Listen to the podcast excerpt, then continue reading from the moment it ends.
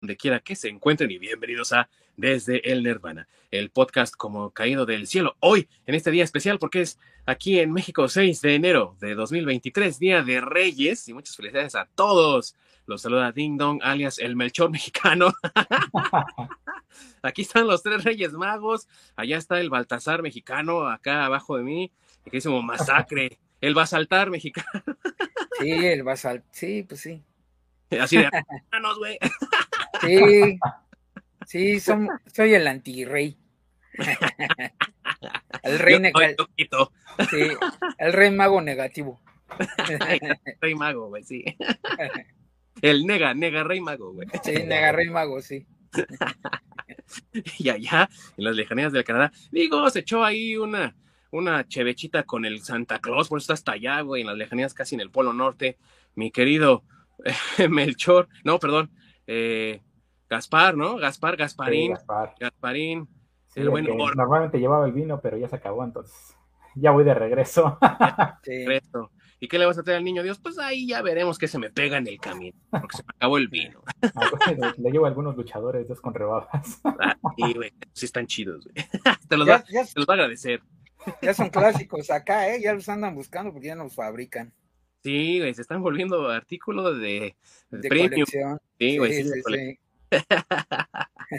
y bueno, amigos, pues los felicitamos en este Día de Reyes y les traemos un regalazo aquí en Desde el Nirvana. Pues vamos a hablar de una de las franquicias más queridas por la fanaticada, una franquicia enteramente de los años 80 hasta que hicieron las películas más recientes, pero que todo el mundo la considera precisamente una de las franquicias de los años 80 y que ha marcado a varias generaciones de cinéfilos, televidentes y demás que la han tenido oportunidad de ver, ya sea de primera mano en el cine o que la han visto en la televisión, en las múltiples repeticiones que ha tenido, o bien que por ahí entre los artículos de la casa había una colección que no podía faltar en VHS, DVD o cualquiera de los otros formatos que ha salido y se dedicaban a verla por curiosidad. Estamos hablando de la franquicia de Indiana Jones, una de las franquicias más importantes para la cultura pop. Así que sin más preámbulo, comenzamos.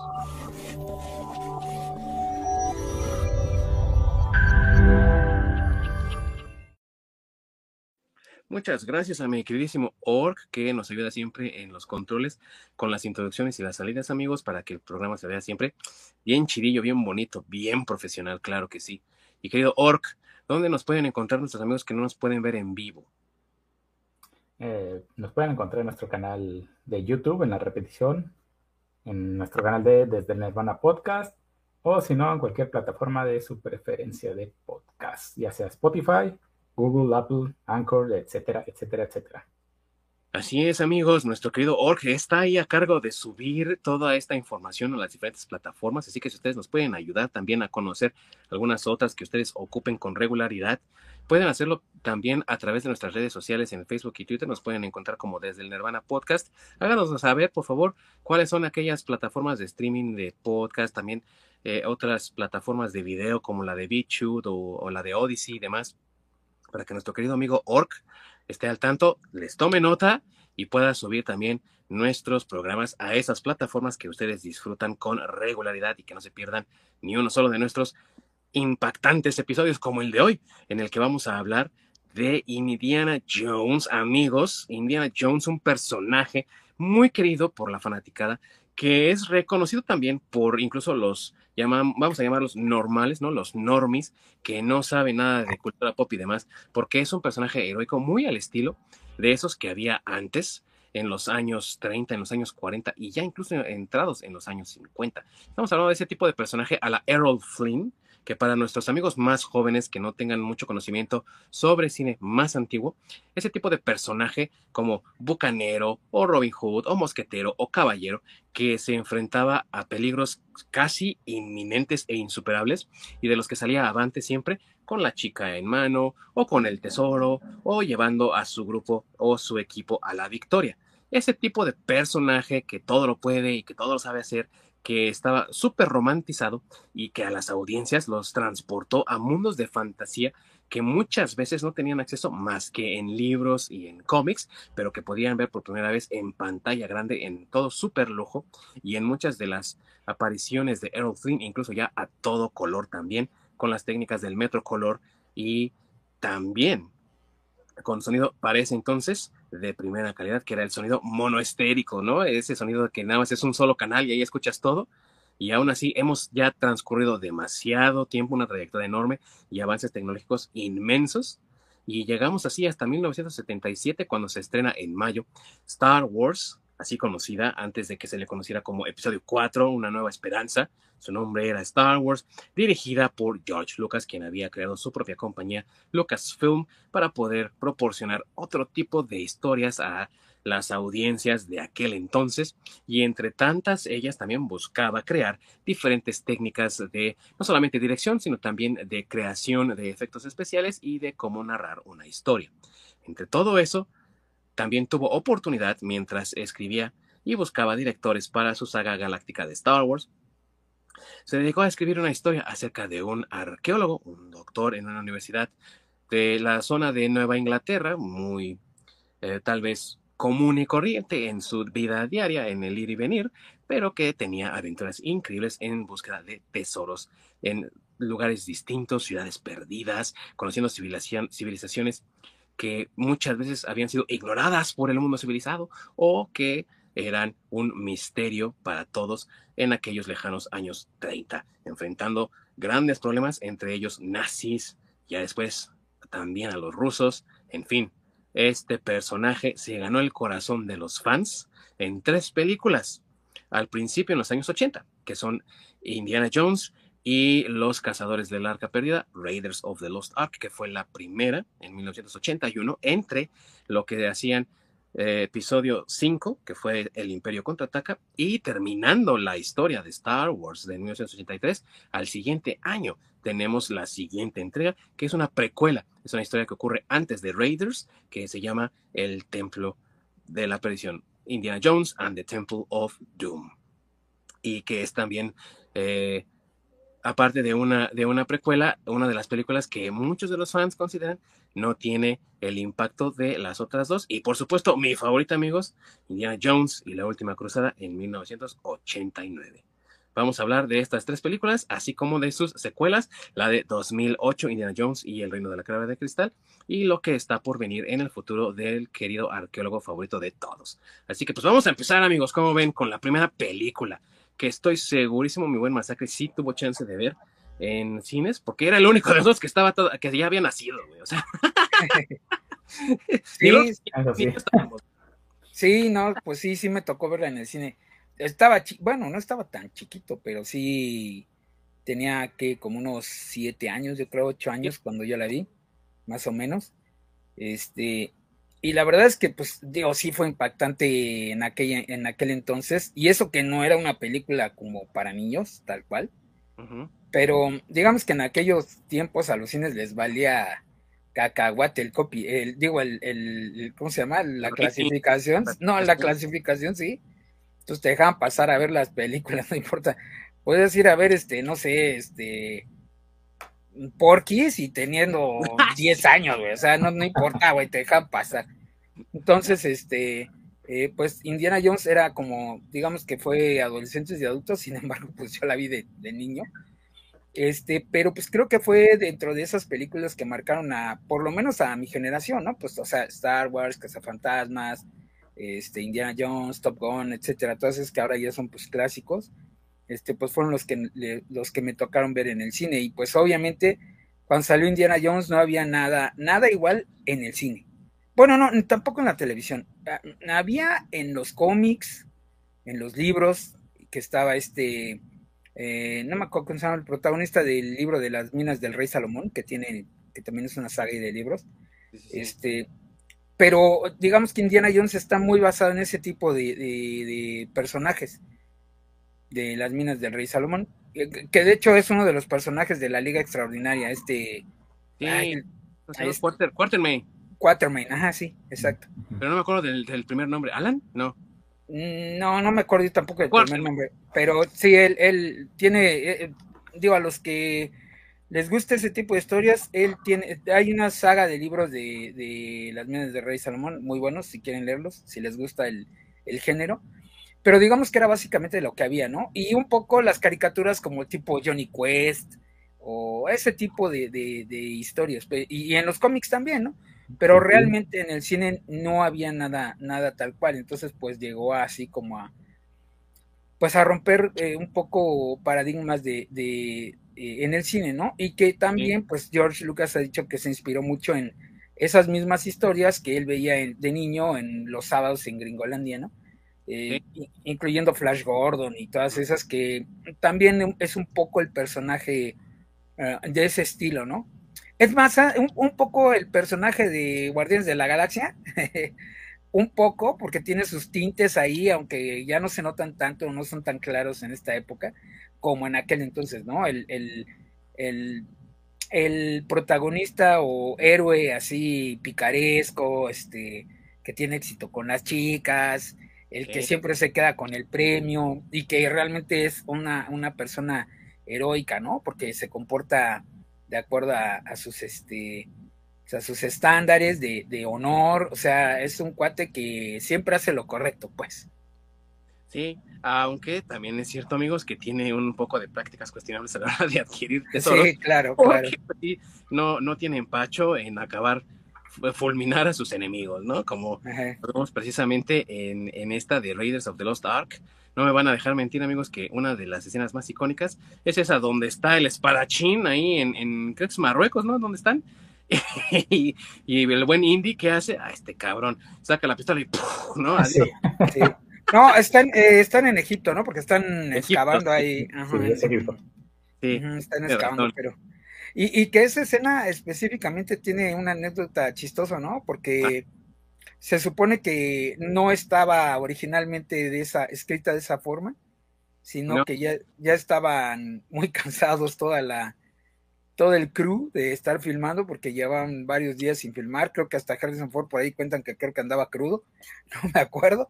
El chiste es que tenía que hacer una coreografía y pues ya como no quería hacer nada Harrison Ford siendo Harrison Ford, se le ocurrió lo de la pistola y quedó muy bien y lo dejaron. Sí, tenía intoxicación, amigo. La, filmación, bueno, eh, sí, trata de pasar por, por Egipto, pero la filmación fue en Marruecos y pues la comida marroquí no le cayó bien al buen Harrison, andaba intoxicado. Y pues ya sabes que cuando estás intoxicado, el córrele que te alcanza no te suelta. sí, sí. Y dijo, ah, ya, güey, no, pues hoy si te sientes mal, güey, quieres acabar con eso rápido, ¿no? sí, sí, sí, y, quedó muy bien, ¿no? Esa, esa, esa escena. Tan, también que la acción repetida en la segunda, ¿no? Bueno, la repiten, pero cambia un poco el chiste ahí en, en la segunda película.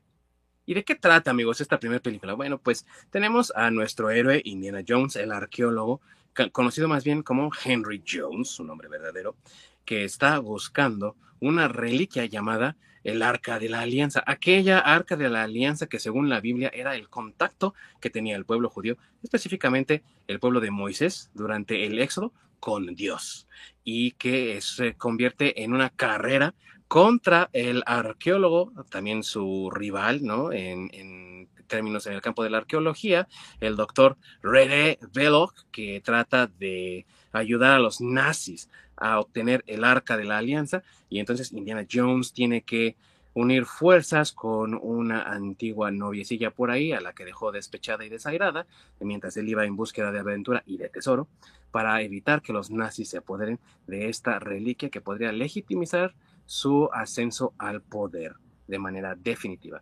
Y esa es la historia así de sencilla como la oyen, amigos, de esta película, que tampoco el Orc me va a dejar mentir. Cuando uno la vio de niño, mi querido Orc, nos dejaba maravillados con ganas de salir al jardín a escarbarle a ver qué encontrábamos, güey. ¿A poco no?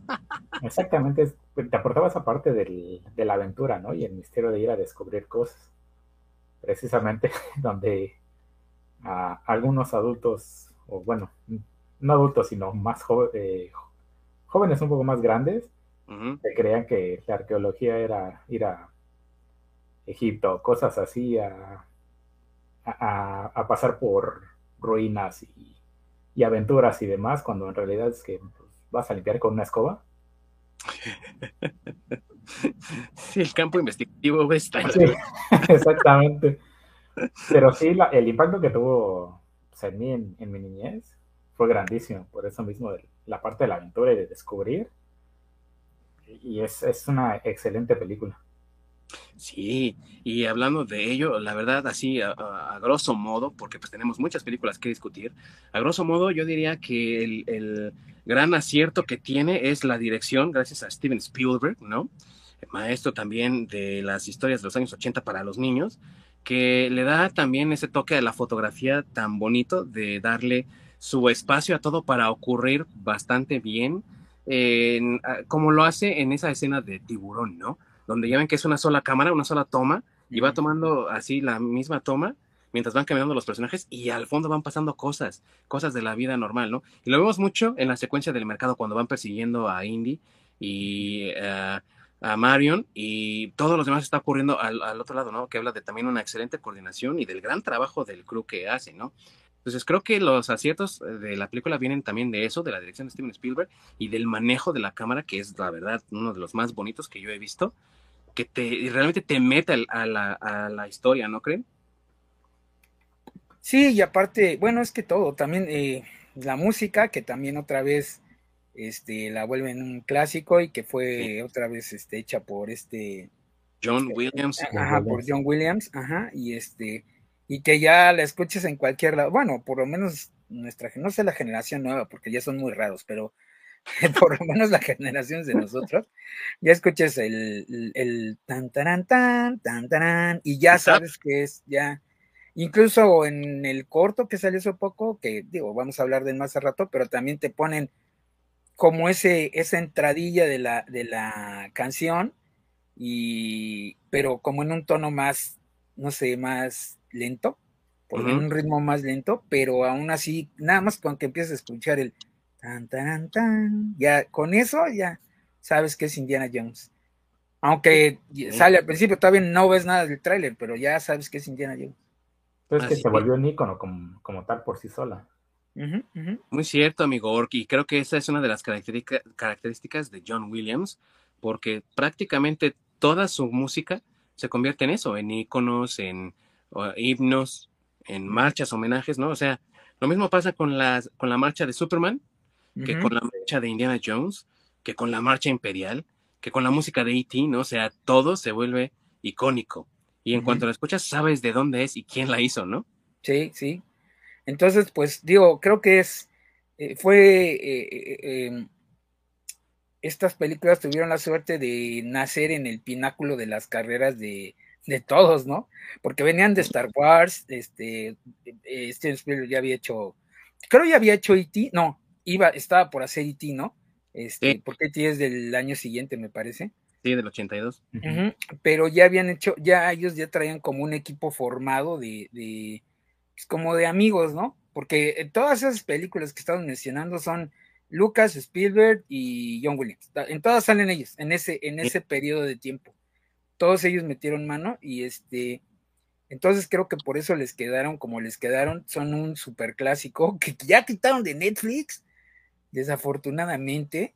Este, pensé que estaban en Disney Plus, no, están en Disney Plus tampoco, no están en Paramount, y aunque las películas son de Paramount. Sí. Y tampoco están en el Paramount Plus. Ahorita no están en ninguna plataforma. Ahí te traigo un chisme del por qué no. Hasta 2021 estaban en Paramount Plus. Después tuvieron que quitarlas porque al Disney adquirir todo LucasArts, eh, el derecho intelectual pertenece a, a Disney. Pero las películas pertenecen a Paramount. Entonces ahí hay un pleitecillo legal. Sí. Donde no pueden exhibir en ningún otro lado. Por eso es que las quitaron de, en general de las plataformas. Sí, ah. dos compañías tienen los derechos, entonces están viendo pues quién se va a quedar como tal con los derechos para poderlo Qué bueno, qué bueno que me compré mi DVD. y cuando salió, cuando salió tengo mi box set, la verdad es un DVD, pero, pero está bien, qué bueno que lo compré. Para eh, si se me antoja verlas, pues de una vez. Ah, bueno, las puedes comprar si quieres en el en Apple y en Amazon. Este, las ah, puedes comprar.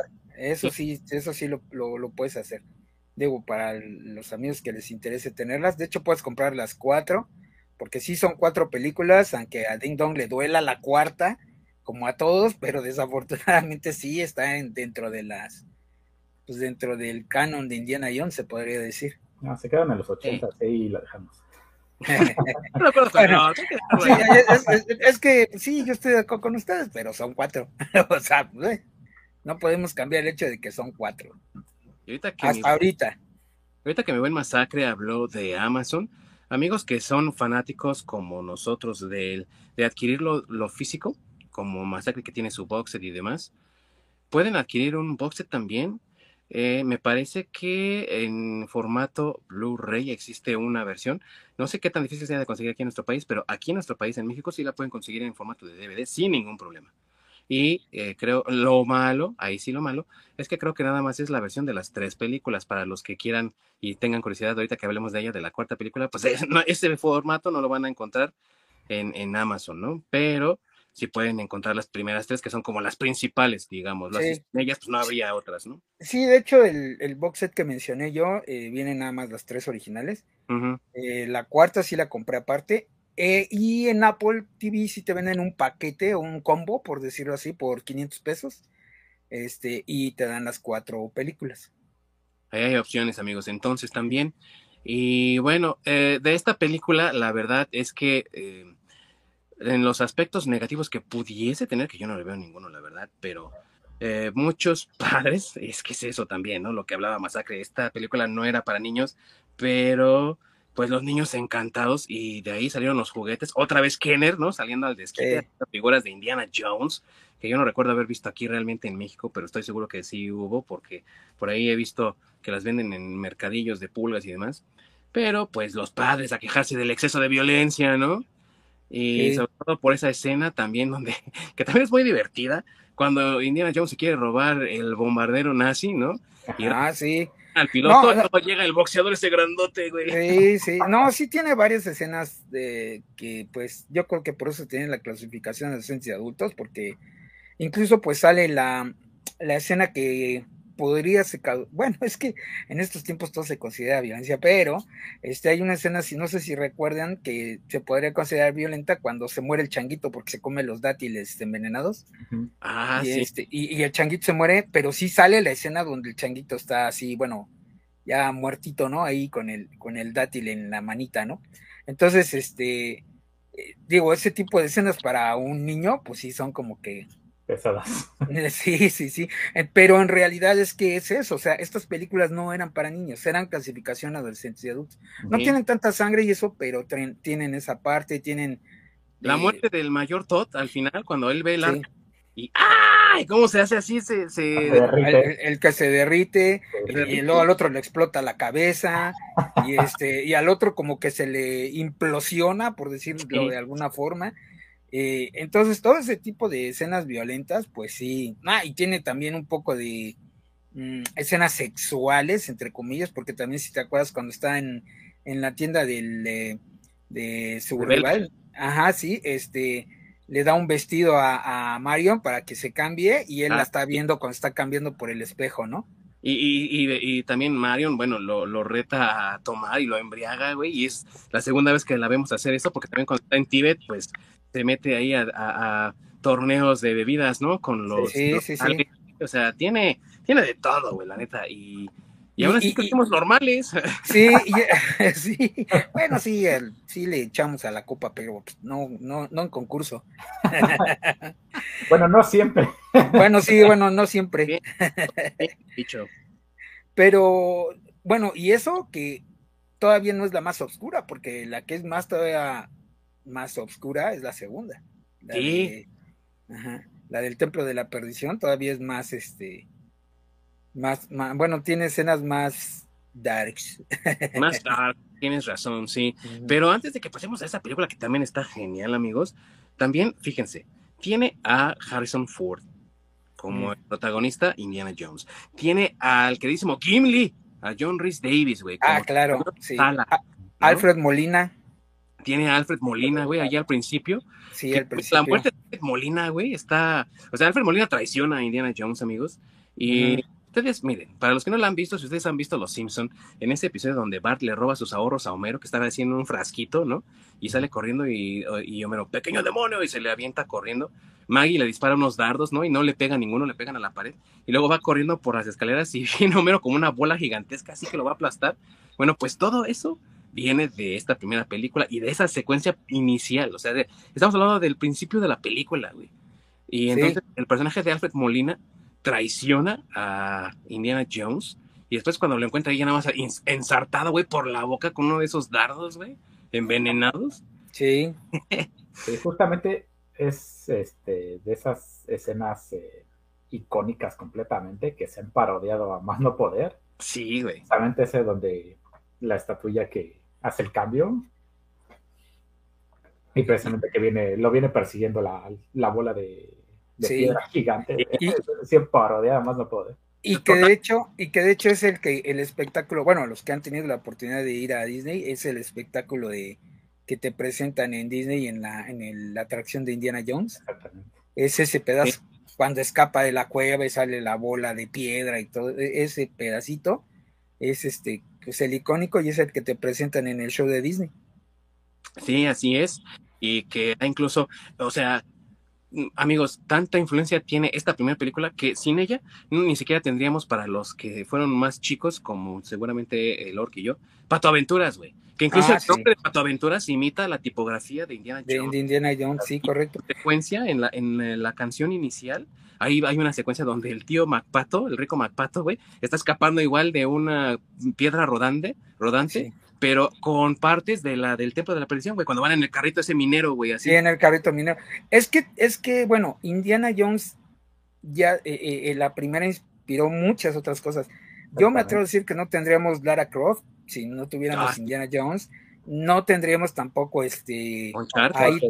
ajá, ahí tan. Bueno, el de Uncharted, no me acuerdo cómo se, se apellida y el personaje tal cual, pero este sí, no tendríamos Uncharted, no tendríamos, bueno, Pato Aventuras, o sea, no tendríamos muchas cosas que se inspiraron en, Indiana Jones.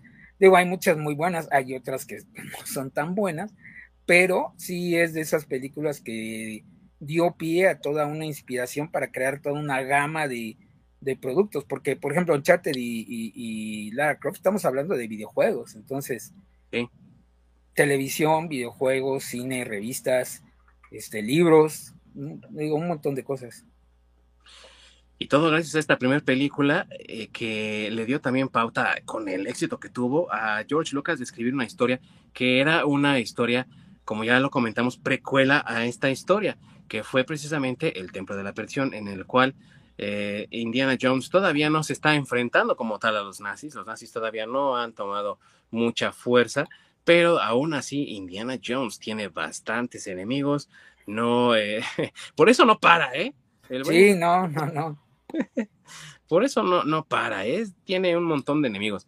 Pero la premisa de esta historia es que al tratar de escapar de unos de, un imperio criminal chino que le estaba vendiendo o, que le estaba procurando una, una joya muy valiosa, pues Indiana Jones escapa junto con Billy, la cantante del bar cabaret del que, del que es dueño este, este, este dueño criminal de la mafia, y pues al tratar de escapar se encuentran ellos en la India, eh, yendo hacia el templo de la perdición, donde descubren que hay un plan malévolo donde los niños de una pequeña villa aledaña al templo han sido todos secuestrados, han sido abducidos y se les ha puesto a trabajar en minas, al mismo tiempo que en las partes adyacentes de la mina están llevándose a cabo rituales bastante horrendos de sacrificio humano y donde muchas personas han sido eh, lavadas del cerebro para unirse a este culto maldito. Y esa premisa es, como bien dice mi querido Masacre, mucho más oscura, mucho más siniestra que la misma eh, Raiders, ¿no? Simplemente esa escena, no sé si a ustedes les pasó, amigos, pero esa escena de un, cuando vemos por primera vez los sacrificios humanos, ah, sí. quitan el corazón y siguen. Exactamente. Sí, sí, sí. Y ah. que está latiendo, ¿no? Cuando lo saca, está latiendo y se empieza a comer. No, o sea, eso no es para niños, pero ni de faul. No, güey, no, está muy monstruoso, está cabrón. Oye, y, y, también me gustaría mencionar que en esta película este, sale Jonathan Kikwan, él hace de, bueno, Short Round, no recuerdo, sí, no recuerdo su nombre en este, en español, pero en inglés era Short Round. Short Round, que, sí. Que era este, eh, que para quien no lo conozca, es el mismo actor de Goonies. Sí, Data. así es. Entonces, este, digo, ese creo que fue el segundo papel donde, donde lo vi. Yo creo que tuvo mucho éxito con este, con Goonies él, siendo un niño actor, que por eso lo pusieron ahí en, en este, en Raiders digo, perdón, en, en, el Templo de la Perdición. Y este, pero también hace un papel muy bueno, ¿no? O sea, sí, sí se la crees, o sea, para ser eh, un niño actor en esa época, yo creo que sí se la crees todo lo que hace, incluso cuando maneja el coche, que recuerdo que como nos da risa que trae ahí los, los, este, no alcanza los pedales y trae unas maderas amarradas para alcanzar los pedales y poder ver. O sea, también creo que ahí es uno de los personajes que este, digo, ya no volvió a aparecer en ninguna otra de las, ninguna otra película. Eh, hubiera estado chingón que saliera. Pero sí. este, bueno, en fin, eh, creo que también es de, la, de las cosas que añadió algo más a las películas de, de, Indiana Jones, ¿no? Sí, y en parte también con un poco de relief cómico, está medio sí. sí. Y que está bien escrito también, amigo, porque no es el relief cómico que se vuelve el patiño, o sea, el, el personaje de Showround está ahí, yo creo que en primer lugar para restarle oscuridad al, al guion. Sí, yo creo que sí. Pero en segundo lugar, eh, está ahí como acompañante de Indiana Jones, pero incluso el mismo Jones lo trata como su igual. No está ahí como patiño, no está ahí como el chico, ¿no? O la parte juvenil del héroe, que sí. lo hace más humano o que lo hace más accesible a los niños, sino que está ahí, sí, como un comedy relief, pero bien hecho. Yo diría que hasta maduro en cierta forma, porque también hasta ahí sus bueno, algunos chistes medio picarones, ¿no? Sí, cuando, sí. cuando raptan a Billy, la que aparte es interpretada por Kate Capshaw, que después fue esposa de Spielberg, güey. Sí, esposa de Spielberg, sí. Y... Sí, no, pues también cuando están jugando cartas, ¿no? Por ejemplo. Sí, porque está jugando cartas de Indiana Jones con él, pero están apostando. O sea, no es así de, te voy a dejar ganar, te voy a enseñar. No, no, no, es así de, ah, me estás haciendo trampa y no sé qué. Y están discutiendo mientras a Willy le están pasando un chorro de cosas atrás. Sí. Pero este, como tú dices, ¿no? Ahí lo está tratando como su igual, o sea, no lo está tratando así como que, como que el niño acompañante o como el sidekick o no sé, ¿no? Algo así. Sí, ándale que también es algo uh, de los años 80 un poco repudiado con personajes de caricaturas amigos, pero que tienen relevancia por lo que estamos comentando, como Scrappy Doo, que era odiado por, o sea, si tú le hablas a los, a los fans de Scooby Doo, ah, sí, las aventuras, sí, güey, o sea, dicen, no mames, el Scrappy, y de hecho, pues de eso se han agarrado de la franquicia, ¿no? Como, como chiste ya local, ¿no? Que corre por todas las, las nuevas entregas de Scooby-Doo, güey, de que Scrappy es odiado, güey. Y también en esa misma franquicia, Flin Flan, güey, en Los Trece Fantasmas de Scooby-Doo, que es como mm. una versión in, india de, de Short Round. Mm. Entonces, eh, o sea, el personaje es un personaje con carisma. El mismo que Juan eh, tiene mucho carisma, güey, porque lo mismo cuando es Data, eh, tiene, es carismático. Sí. Pero aparte también la forma en la que fue escrito y cómo él interpreta al personaje me parece que es lo que le da ese plus y sin lugar a dudas, o sea, Indiana Jones es el personaje principal, pero mucha de la película se la roba fácil que Juan con su sí. actuación y más en la parte donde liberan a los niños de las minas, ¿no? Que es él sí. el principal agente para que eso se lleve a cabo, ¿no? Sí, es, es lo que iba a comentar, o sea, no es un personaje que te lo ponga y que si está no pasa nada, y si no está también, no, en este caso sí tiene cierta relevancia porque él salva a, a, Indiana Jones en un momento, cuando uh -huh. ya lo tienen a Indiana Jones, este, eh, pues también ya con su Coco Wash, quien lo, quien lo salva es este Short Run, ¿no? Y, sí. en, y, en, y en, la otra, que, que, tiene relevancia, es que él se hace amigo del, del, príncipe, que también está ahí con su Coco Wash, y él participa activamente en la liberación de, de los niños. De hecho, él es, quien, él, él es el que los libera, ¿no? Tal cual. Sí, Sí, y que ayuda a que precisamente el príncipe en su lavado de cerebro eh, deje de hacerle vudú a Indiana Jones, porque si se acuerdan, también en su turbante tiene este tocado que cuando se lo quita es una daga en realidad, ¿no? Y la ocupa. En el muñeco vudú que hicieron de Indiana Jones, y entonces cuando está peleando Indiana Jones ahí en las minas, pues se está retorciendo del dolor, ¿no? Por el vudú que le están haciendo. Y, y gracias a que eh, Short Round pues se enfrenta al príncipe, ¿no? Pues ya que se habían hecho amigos y todo esto, es que despierta el príncipe y, puede Indiana Jones sobrevivir, porque también ya estaba, no sé si se acuerdan que estaba esa, esa cosa como una, una especie de masa, así que va moliendo las piedras para sacar los, los cristales, y pues ahí se agarra con su bufanda, ¿no? El, contrincante de Indiana Jones y ya. que, también, que también eso que también eso no es para niños, porque lo, aplasta el rodillo, así se ve la mancha de sangre en el rodillo. O sea, eso tampoco es para niños. Vuelvo a lo mismo, o sea, no eran películas para niños, no sé por pues qué no estaba permiso de verlas. Les, sirven este festival donde comen este sesos de ah. mono. Ah, sí, también. Como, como postre, güey. Sí, sí, sí, sí. Y, y, y, eh, cuando el güey, el que está al lado de Willy, oh, mi favorita, serpiente sorpresa, güey, le abre a serpiente güey, ¿no? Sí, sí, sí, sí, sí. o sea, no era, no era para nada. Creo que de todas las de Indiana Jones, esa es la que menos es para niños. Porque es la, cañón. ¿Eh? Entre, esa escena donde abren a la serpiente y salen las serpientitas chiquitas, y cuando abren al Wampa, güey, en, en, el Imperio contraataca, güey, yo creo que no sabes a cuál ir. Sí, no, sí está cañón. No, pero también salen muchas, o sea, por ejemplo, también cuando están cayendo del puente, y están los cocodrilos abajo. o sea, eso tampoco es para niños. O sea, ahí se, se revuelcan ahí. En Los cocodrilos, güey. Sí, sí, sí. Y ves las ropas de los soldados del, del, del príncipe, güey, ahí que se los están destrozando esos cuates, ¿no? Sí, sí, sí. Entonces, todas esas escenas no son para niños. Y si es una película mucho más oscura, digo, por el tono del, del, tema de los sacrificios humanos y de cómo los hacen. Y incluso, digo, a mí se me quedó muy grabado cómo en el primer pues la escena del primer sacrificio humano, porque si te acuerdas, todos están cantando así como una canción al coro, así como en un frenesí, que, eh, o sea, les queda muy bien, sí, les queda muy bien esa escena, porque sí te la crees, güey, o sea, y más de niño.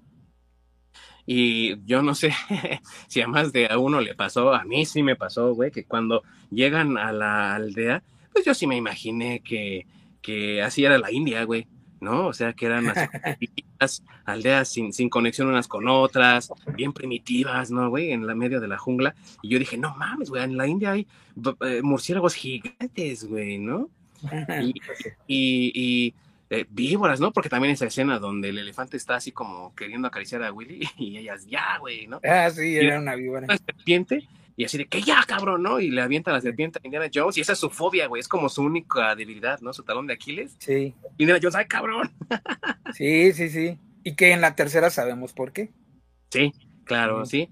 Y pues para mí es otro latino. A lo mejor sí no es mi favorita de las tres, porque la tercera tiene un lugar muy especial para mí, pero eh, sí es un, un agasajo verla también. Y yo considero que no tiene ningún desperdicio, amigos. No sé por qué otras personas no la consideren tanto. Eh, tal vez eh, por lo que comentábamos de que los padres muchos pegaron el grito en el cielo por la oscuridad del tema. Pero eh, yo he conocido a muchos fans que sí la ponen como una de sus menos favoritas, ¿no? Yo no sé si sea su caso, amigos, pero pues aquí comenten. Sí, no, y además, digo, aparte de eso, pues también traía un super, super cast, ¿no? Porque bueno, ya dijimos, estaba Jonathan Kikwan, estaba este eh, Rosnat que eh, eh, sin, para quien no se acuerda, es el en la película de Gandhi el que la hace de, del ministro de, de ahí de. Sí, ajá, sí. Ajá, e, él, es. Ah, ¿sabes quién se nos estaba este, olvidando mencionar y que sale en las tres películas? Este eh, D. que es este Marcus Brody, el amigo de. sí. Ajá, que, que, tiene un papel más, más grande en la tercera pero él aparece en las, en las dos primeras, ¿no? Como un personaje secundario, pero aparece. Sí, sí, sí, aparece ahí también. Y no podemos dejar pasar también mencionar que dentro del cast, ahí en la secuencia inicial, donde la, película comienza con un baile, precisamente de Willy y sus bailarinas en el casino club de este jefe criminal chino, ¿no? Pues ahí está la queridísima Kathleen Kennedy, güey. sí.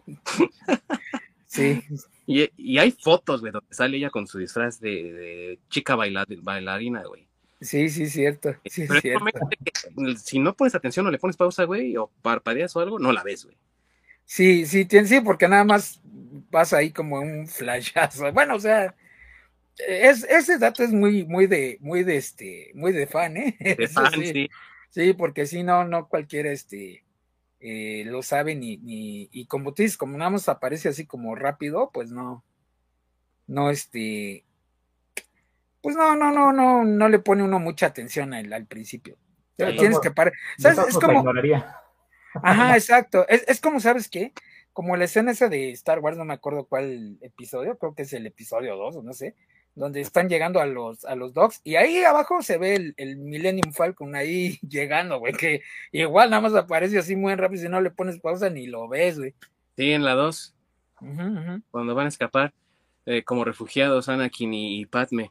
Pero eh, yo lo menciono porque pues ahí, amigos, ahí está el principio del fin. En esta película no, aparece por ahí este Dana Croy.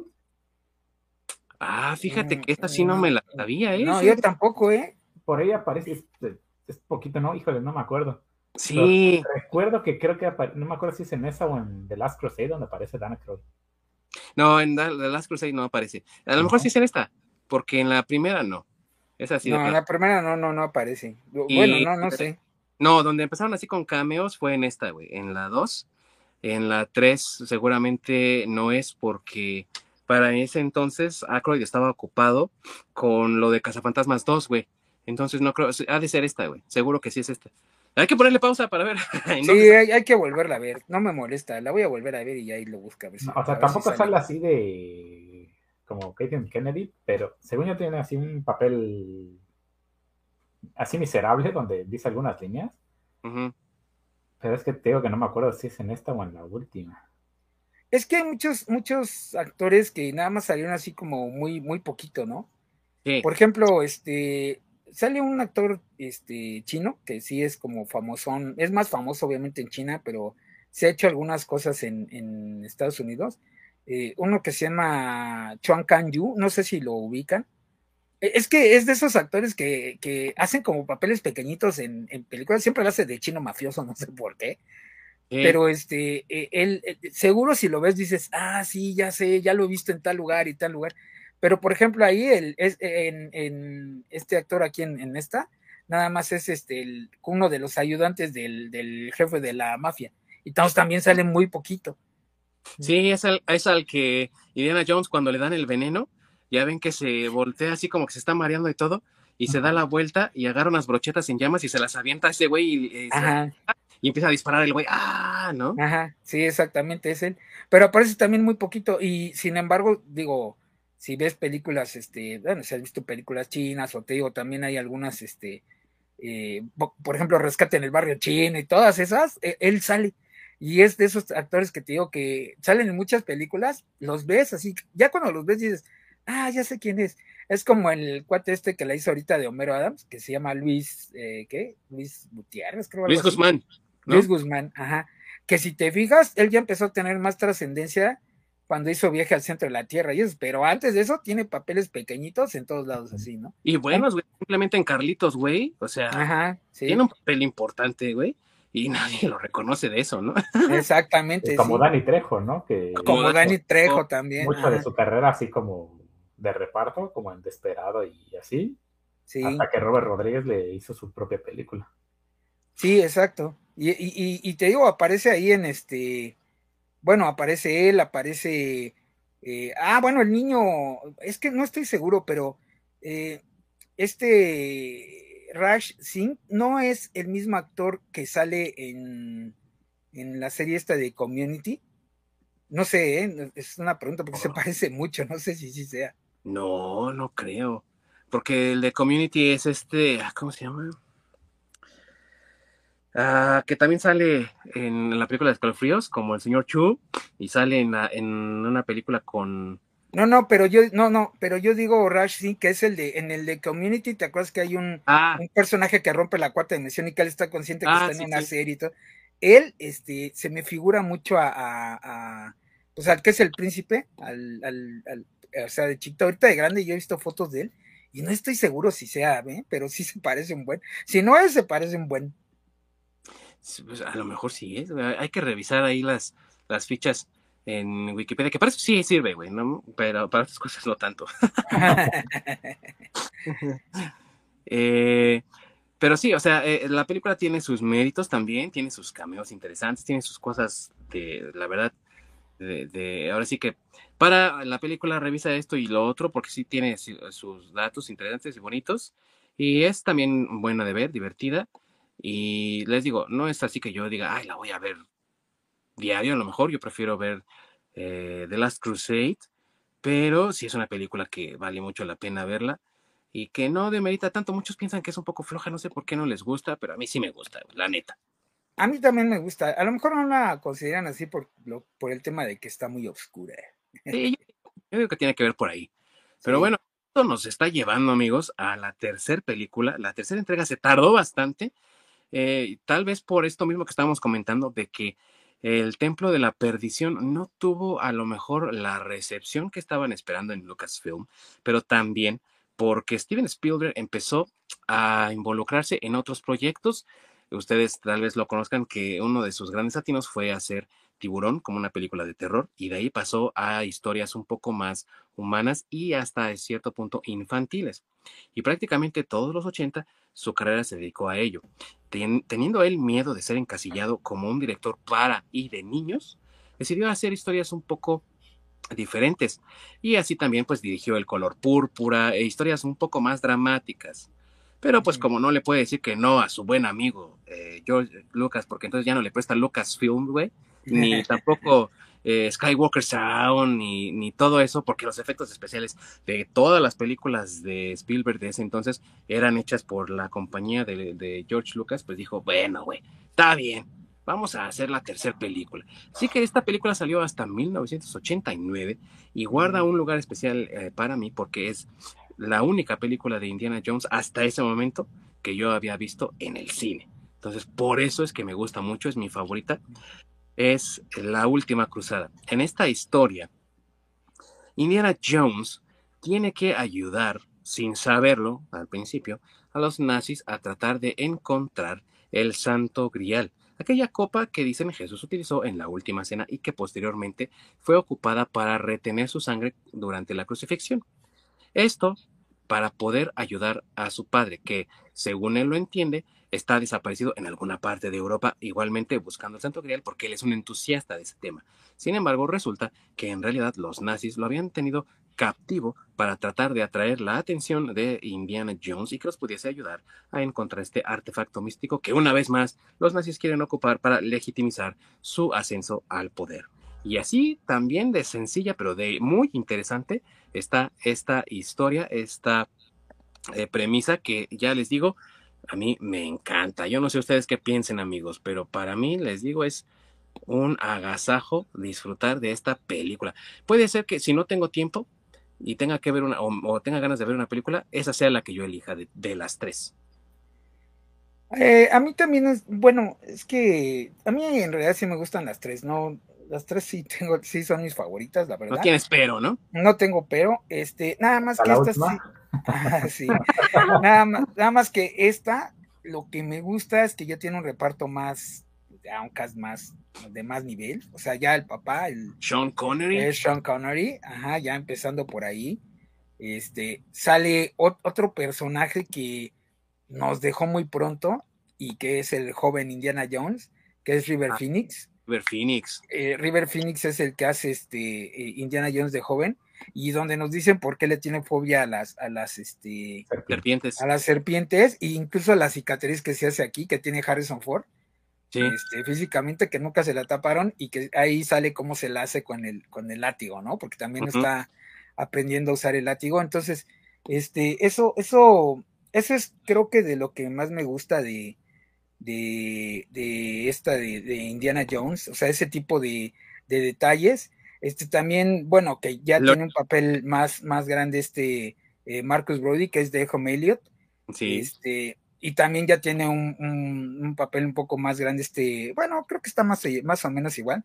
el buen eh, John, Rice, John Rice Davis también ya tiene un papel un poquito más largo. O sea, creo que sí, e, e, e, eso, eso es lo que más me gusta, yo creo que de la tercera, todos esos detalles que a lo mejor son un poco ahorita de nostalgia, pero, pero o sea, a mí, a mí me gustan. Hasta tenemos el origen de la fedora que ocupa Indiana Jones, que es su sello característico, aparte del látigo. Y hasta por qué se llama Indiana, ¿no? Él mismo, cuando su nombre en realidad es Henry Jones. Sí, sí. O sea, tenemos todo eso, amigos, y mucho más. Fanservice hecho bien, ¿no? Porque la verdad es que Hoy en día sí tenemos mucho fanservice, pero es así como referencias hasta oscuras a veces, ¿no? Y como que mientras más oscura, mientras más la identifica el fan, se siente que mejor fan es, ¿no? Y en este caso las referencias a mí me parece que son bastante acertadas, eh, muy interesantes, y es un buen fanservice, ¿no crees, mi amigo? Sí, sí, sí, bastante bueno. A fin de cuentas, te da prácticamente todo lo que quieres. Y bien hecho. Y bien hecho. Que es el punto más importante, yo creo. Que no solo es nada más este, pues, hacer el fanservice para recaudar fondos y para atraer a la gente, sino al contrario, como, yo creo que este se ve más como un agradecimiento a los fans de que pues estás entregando un buen producto y todavía estás dando como ese extra, la cereza del pastel. Sí. Yo, yo quiero, eh, o yo lo percibo más así de esa manera.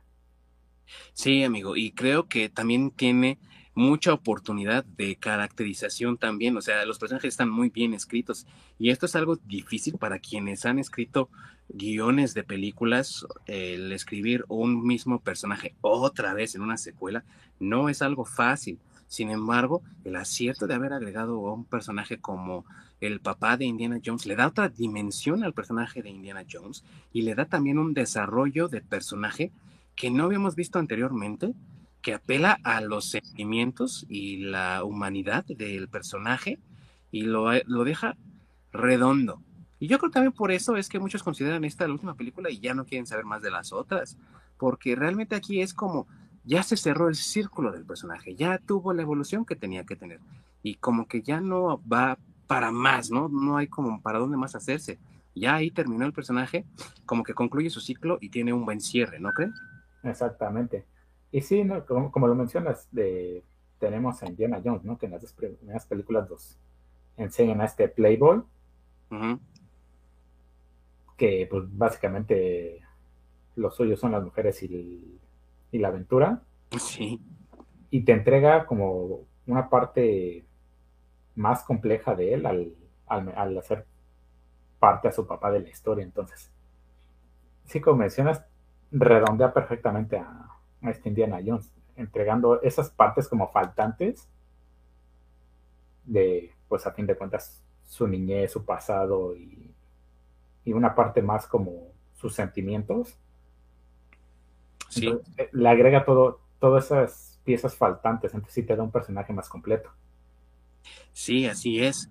Y le permite también al personaje respirar un poco más libremente de las ataduras de, ah, es que es el galanazo, que todo lo puede y sale de todas las adversidades, porque aquí es llevado trampa tras trampa al caer, como bien lo dices tú, amigo, es, eh, su debilidad son las mujeres, ¿no?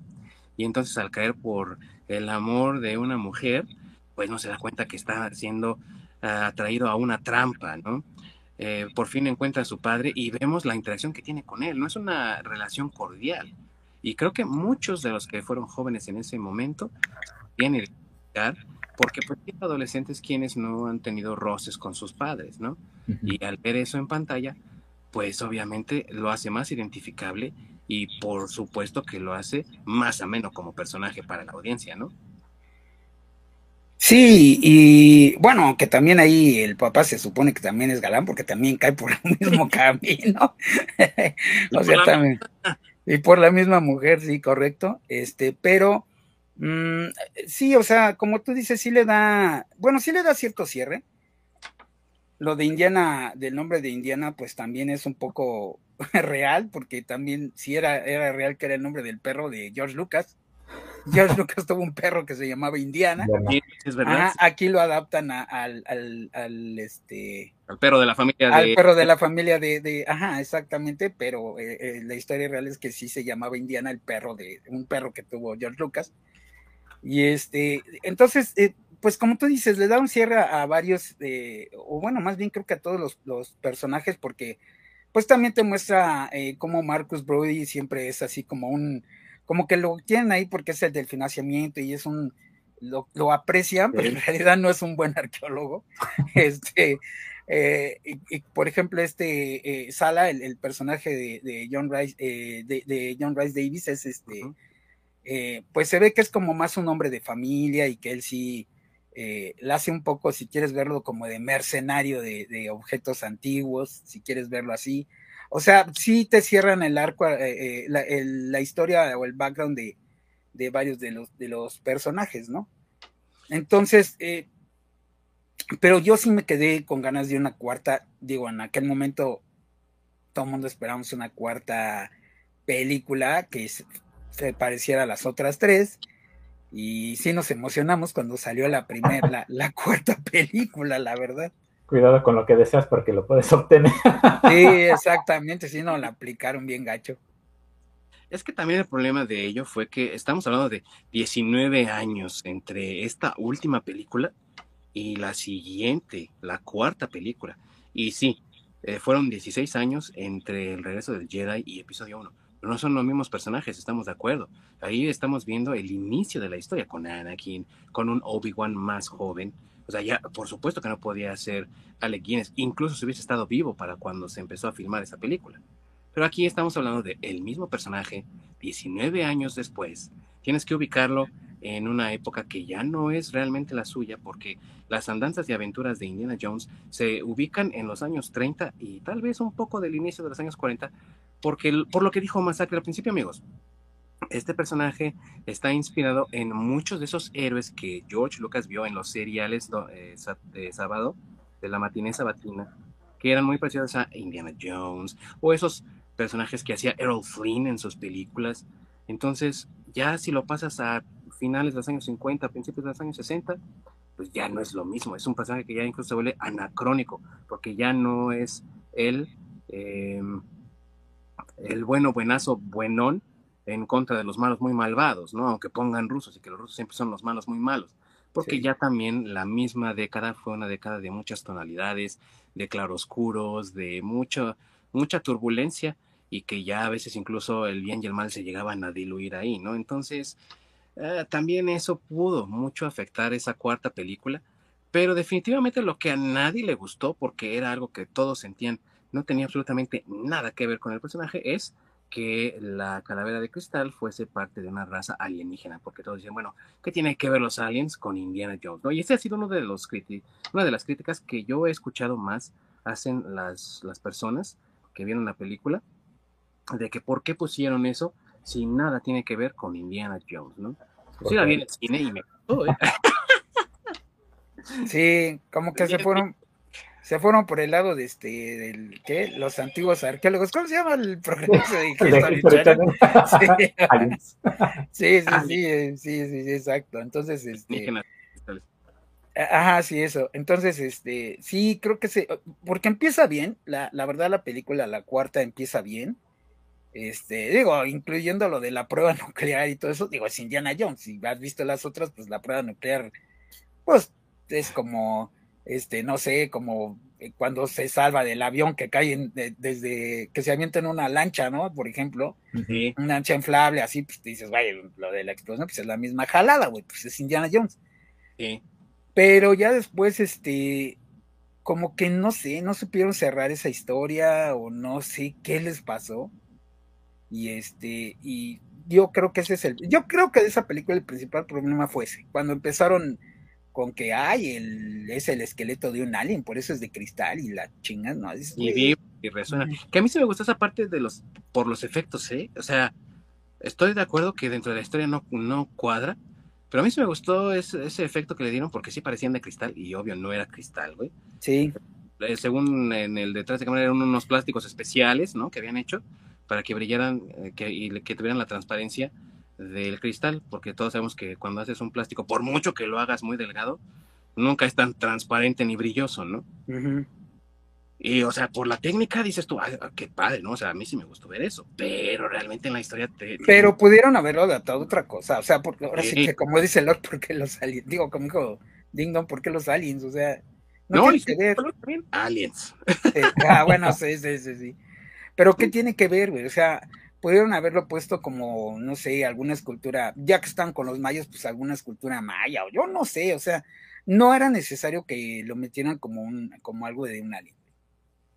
Sí, tienes razón, y también eh, porque la parte donde el amigo del papá de Marion está así todo como, como oído, y que después recupera la la, la, la cordura, pues es así como, ay, güey, o sea, que, ¿por qué, ¿y por qué tenía entonces que estar todo turulato, no? ¿O por qué no podía hablar? O, ¿Sabes? O sea, como que para mucha gente fue así de, mm, ¿y esto por qué era necesario, no? ¿Por qué era necesario poner a, este personaje en, que, que, está todo loquito y que está ido? Nada más porque los aliens como que eh, entraron en su mente y ya cuando los aliens se fueron, ya ven que al final se construye de nuevo como esta nave, ¿no? Y se van. Eh, entonces, ¿para qué hicieron todo eso, no? Y sobre todo porque estamos hablando de un actorazo también ahí, ¿no? Eh, con John Hurt. Sí. Sí, la verdad es que e, e, es que creo que esa, esa, esa película ya al final hubo muchas cosas que ya no tenían sentido. Eh, no sé quién la habrá escrito, pero ahora sí les falló, pero así garrafal. Y. Tocas con. Ahorita te digo con quién, pero tú siguen, amigo. Sí, no, o sea, es que vuelvo a lo mismo, no supieron darle un cierre bien. O sea, hay muchas cosas que eran innecesarias y que las pusieron. ¿Por qué no sé? Pero eran innecesarias. Es que empezó prometedor y terminó como Pato Aventuras, literal. Sí, sí, sí. No, pues, y cálmate, Pato Aventuras está mejor, güey. o sea, con, ese final sí está mejor Pato Aventuras. Te digo, todavía lo de. Criticaron también mucho la parte esa de la prueba nuclear y demás, pero lo que te digo, o sea, güey, o sea, en la 2 se avienta de, una, de un avión así, en, en una lancha, güey. O sea, no mames. O sea, también es algo imposible, pero pues es, es parte de la emoción del Indiana Jones, ¿no? Entonces, bueno, desde mi punto de vista, eso no le, no le afectaría tanto si hubiera tenido un buen cierre. O sea, a mí lo de, de, plano, lo de los lo de los aliens, creo que ese fue el punto que a mí no me gustó de esa película. Porque incluso volverlo a ver y pelearse con los rusos en la época en la que ya están, me suena todavía un poco, este, eh, tiene sentido, tiene congruencia, porque pues para el momento que pasa ya están en los 50, plena Guerra Fría. Exacto, todavía te dan el argumento de que Indiana Jones peleó en la Segunda Guerra Mundial de alguna forma, porque no te dicen cómo, pero ellos dicen que, que, peleó en la Segunda Guerra Mundial. Entonces, este, pues sí me suena, ¿no? La gente o los norteamericanos que pelearon en la Segunda Guerra Mundial y que se aliaron en cierta forma con los rusos, pues no, no querían mucho a los rusos. No, siempre estuvieron recelo. Así es. Entonces me, me, hace sentido que el personaje tenga recelo con los rusos y demás. Y aparte, pues que están en la época de la Guerra Fría. Eh, bueno, que sale este Kate Blanchett. Buen acento hace también, amigo, ¿no? Sí, claro, claro. Como, este, como Irina Spalko. y también sale este, ¿cómo se llama? Eh, eh, ay, es que no puedo pronunciar su apellido, pero este Matt Milkins, Milkins, eh, el que él hace de, en Rogue One del papá del, o bueno, del fabricante de la, de la, este, de la estrella de la muerte, ese actor. Matt Mikkelsen. Ajá, sí, es que lo que no puedo es este pronunciar su apellido. Pero bueno, también la hace ahí de un este, creo que también es ruso, ¿no? Un alemán. Yo no me creo que sale también ahí. Sí. En un, villano. sí, de villano. Entonces, o sea, de que sí tenía también un buen bueno, salvo Shia LeBeau. Sí. Como hacerlo aparte. Pero sí, sí, esto, amigo, ya te, ya te tengo aquí el dato de la otra persona que escribió esto con George Lucas, es Jeff Nathanson, y fíjate más que ha escrito este cuate. Ha escrito Speed 2, que la neta no... Sí, güey. ¿Estás de acuerdo conmigo, Ork? Culera, ¿verdad? Sí, las cosas como son. no quiero maquillarlo. Pero, Pero ni modo. Escribió Rush Hour 2, que no está tan mal como la primera. La, neta sí está, es una buena secuela. Eh. Atrápame si puedes, de Steven Spielberg, con Tom Hanks y, Leonardo DiCaprio, ¿no? ah, pero, pues sí, pero está basada. Bueno, ok, ok, está bien. La Terminal. Eh. Pero, así, ¿me? Pero ahí te va, ahí te va, amigo. Piratas del Caribe, la de Dead Men Talk Tell No Tales, que es de las peorcitas. La, 8, ¿Cuál es esa? Sí, la del 2017. la, de las últimas, ¿no? Donde ya no aparece este Johnny Depp. Ajá. Que es. ¿Donde ya no aparece? Ah, chinga. Sí, hay una donde ya no aparece, creo. Donde aparece, no, más bien donde aparece Penélope Cruz, ¿no? Donde aparece Penélope, ah. es la última. Sí. Que estás de acuerdo que es sí, es la más chafa de todas. Y El Rey León, el remake de. Que John Favreau, la neta, es excelente director, pero. eh, estamos de acuerdo que la historia es así como, o sea, no tiene alma esa madre, ¿no? No. Entonces, pues ahí lo tienes, güey. O sea, ¿cuántos latinos por cuántos descalabros tiene el cuate, no? Entonces, digo, agrégale una más con Reino de la Calavera de está. Sí, no, es que te digo que ese final está horrible, güey. O sea, sí llega, o sea, como ya dijo el ¿no? Empieza bien y termina fatal, güey.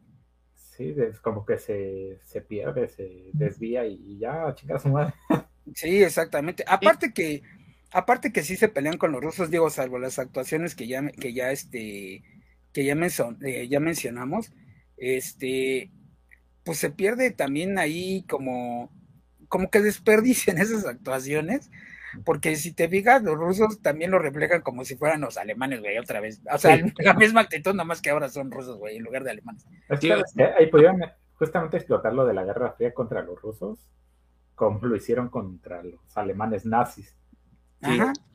Pues, sí pudieron haber aprovechado más de eso, pero nada, pues vamos a meter aliens. Porque sí, exacto. Sí, y es que sabes que, amigo Ork, creo que aquí hubo menos investigación de la que hicieron para, la, para las demás películas, porque, por ejemplo, eh, siempre nos dicen en qué tiempo estamos en cada una de las películas, y si te das cuenta, eh, la última cruzada está intencionalmente ubicada en el mismo año que fueron las quemas de los libros en Múnich. ¿Y qué es lo que, que tienen que regresar por el diario del Dr. Jones, el, el padre, precisamente durante la quema de los libros, ¿no? Entonces, ahí tienes una perfecta justificación para que Indiana Jones se encuentre cara a cara con Hitler, ¿no? Y esa escena es como, todos estamos así de, güey, güey, güey, güey, ya lo van a agarrar, ¿no? Ya valió madre. Y termina en, un, en una escena bastante entrañable que creo que todos recordamos, güey. Y dime tú ahorita qué escena realmente es entrañable en ese sentido entre Indiana Jones y los rusos, güey. O sea, realmente no están siendo, como bien dicen, ¿no? Los rusos no tienen una personalidad propia y entonces no hay una investigación así de, ok, esto está ocurriendo en el final de los años 50, durante la carrera espacial, cuando los norteamericanos todavía no tenían ni idea de lo que estaban haciendo los rusos en términos de exploración espacial, güey. Y entonces, eh, hablar también del excesivo nacionalismo de los rusos, hacia la madre Rusia por estos avances tecnológicos que son superiores a los de los norteamericanos y darles esa característica de realmente vivir esa convicción de que el nacional, eh, perdón, el, comunismo es la base del gobierno y de la vida rusa, ¿no? Que no lo vemos realmente en la historia. No, no, no, no, porque te repito, son como otros rusos, güey. Digo, perdón, como otros alemanes, como otros otros nazis igual, güey, nada más que ahora de Rusia. Sí, y la bandera sí. Decías algo, perdón. No, eso de que, pues sí, eran literalmente los nazis con otra bandera, así. Simplemente reciclaron a estos villanos y así que de la mona, aunque la vista es de seda, mona se quedó. Ah, sí. Entonces creo que también fue un desacierto el no, no desarrollar más los rusos como rusos. O sea, como que, como, por lo menos como los pintaban en la época de, de la Guerra Fría, ¿no? como los veías en las películas de James Bond de los 80. por ejemplo, ahí, pues, digo, también estaban bien caricari, caricaturizados. Ajá, sí, gracias. Este, sin embargo, eh, eh, pues los, o sea, sí se distinguen los, los rusos socialistas de esa época de los 80 con los alemanes de los 40, ¿no? Y también con los enemigos de Viva y Deja Morir, que era una asociación más bien eh, afroamericana de, practicantes del vudú y de toda esta cosa, ¿no? Que ah, son también. diferentes, o sea, cada villano tiene su personalidad natural a ellos. Aún cuando sean estereotipos, estamos de acuerdo, creo, ¿no? Que los rusos que vemos en esas películas de James Bond son un estereotipo, ¿no? Igual que a lo mejor los que vemos en las de Indiana Jones. Pero el problema es aquí que estás traspolando un estereotipo a otra, a otra cultura, en este caso los rusos, ¿no? Entonces, Así es. no queda, no queda no, utiliza ese estereotipo a tu favor, a fin de cuentas. Ándale, claro. claro, totalmente. Y bueno, aquí, eh, como les decía, mención aparte merece la horrible interpretación de Shia LeBeouf, güey, que aquí yo creo que fue cuando perdimos por completo al cabrón y ya había forma de recuperarlo. Sí, no, o sea. No, qué, qué actuación tan más eh, sosa y tan al mismo tiempo abrasiva, ¿no? O sea, es un personaje que desprecias, güey, la neta. Sí, y, que yo creo que sí queda bien del hijo de, Indiana Jones, porque pues, pero de esos hijos, güey, que nunca se parecen a sus papás como a tantos, güey. ¿Sabes qué? Que el hijo era innecesario Porque esa parte de, digamos que lo que cumpliría la parte como del hijo de Indiana Jones, la cumplen con Short Run. Sí. Sí. Entonces, Short Run cumple con ese papel y digamos que esa ese parte como paternal ya la cerraste en la segunda, en la tercera película, no, en la segunda película. La segunda, sí. Entonces, si ya no apareció en la tercera, ya no necesitas volver a sacar ahora a un hijo de Indiana Jones para volver a como reciclar ese papel, porque justamente con la tercera eh, utilizaste la parte del papá. Sí. Entonces ya tienes todos esos elementos de Indiana Jones, ya, ya era necesario traer ese güey. ¿Y sí, no creo, no sé ustedes qué piensen, pero creo que incluso esta película pudo haber tenido espacio para short round si lo hubiesen hecho adecuadamente, porque estamos hablando otra vez de la Guerra Fría y que otros países también estuvieron del lado del comunismo durante esa época, Cuba y China. Entonces, recordemos que short round pues nunca salió de Asia, o sea, ah, ah. termina ahí y ya no sabemos si short round salió de Asia o no. Podríamos asumir, nunca salió, güey. Y entonces ahora, desesperado, con una familia encima, ¿no? Trata de huir de ahí como del lugar, güey. Entonces Indiana Jones lo tiene que ayudar, pero entonces lo están rastreando los rusos, güey, o, u otros comunistas, güey, para encontrar un tesoro perdido. O sea, si te das cuenta que lo puedes ocupar también, güey, pero ya en otra dimensión como personaje. Y, y, el actor, bueno, o sea, este eh, Jonathan Kikwan, sí, sigue actuando, ¿eh? O sea, la última película que yo vi donde sale es la de eh, todo, ¿cómo, se llama? Mm, todo, todo en todas partes al mismo tiempo. Ah, en esa, eh, él sale, él hace del esposo de, la protagonista. Y para también hubiera quedado, ¿eh? Claro, o sea, él, sigue actuando y no actúa mal. Este, entonces, creo que sí lo pudieron haber incluido. Bueno, es que pudieron haber hecho muchas cosas. Y la verdad es que no, no lo pensaron, no se les ocurrió, contrataron un güey que pues, yo no sé por qué se lo ha de haber estado empujando Ah, no, sé, no pues yo no sé, güey, pero, o sea, no, no, no, no, no fueron buenas elecciones. No, no, no fue una buena elección, la verdad. Eh, hubo también ahí muchas cosas también, o sea, Steven Spielberg no quería volver a dirigir este tipo de películas, ya lo dijimos, él siempre ha querido avanzar su carrera, pero ha habido momentos en los que se ha estancado y ya no ha salido de ahí si se dan cuenta, a principios de los años 2000 hacía como muchas películas de ciencia ficción y que se iban mucho a la parte técnica de efectos especiales, inteligencia artificial, eh, Minority Report, ¿no? Y volver a Indiana Jones, que es un personaje familiar, como que también él se puso un poco reina, voy a decirlo así, y rechazaba muchas cosas, ¿no? O sea, rechazó, porque al principio el guion no era de este Nathanson que mencioné, era de Frank Darabont, que no es un mal escritor, tiene algunos eh, aciertos ahí en su haber, en su currículum, y dijo, no, es que esto se parece mucho a lo que hice con Jurassic Park, güey, ¿no? Entonces tú dices, güey, pero, ok, se parece, pero no es lo mismo, güey, esto es Indiana Jones, es otra de esas películas que es tu franquicia, güey, tú la hiciste prácticamente junto con tu amigo, ¿no? Tu compadre. Entonces, eh, creo que ahí también eh, tuvo mucho que ver ese estatus de superestrellas que tienen muchas de estas personas que están involucradas, ¿no? También igual se tardó tanto porque Harrison Ford también es otro eh, Bill Murray, güey, que no, güey, ¿por qué tengo que hacer lo mismo otra vez? Y eso que Indiana Jones sí, lo quiere, güey, no como Harrison güey.